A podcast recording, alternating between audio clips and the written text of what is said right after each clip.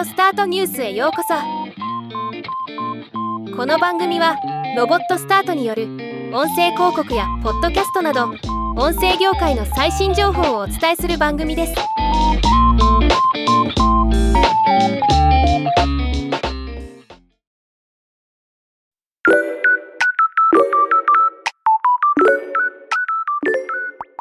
声フォントと三菱ケミカルグループが共同で実証実験を行うと以前お伝えしましたが本日その実証実験の結果が発表されました。今回はこのニュースを紹介します。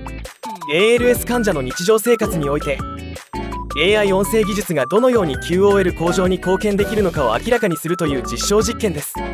調査はまず700分のテキストを読み上げる音声を収録し AI 音声を作成。これを日常会話として利用してもらい ALS 患者患者のパートナー友人グループに感想をヒアリング。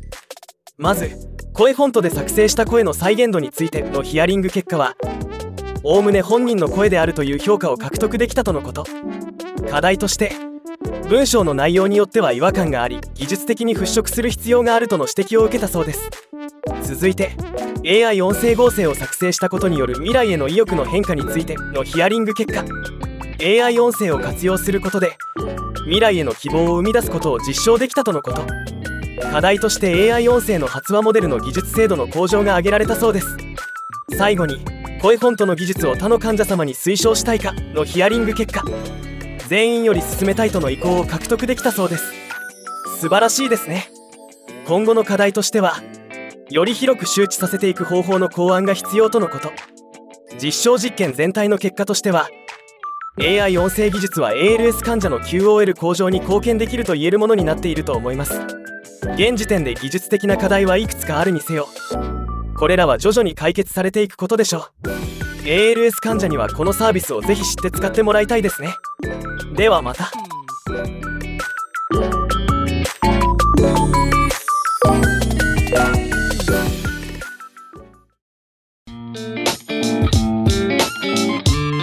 今回のニュースは以上です。もっと詳しい情報を知りたい場合「オーディオスタートニュース」で検索してみてください。ではまたお会いしましょう。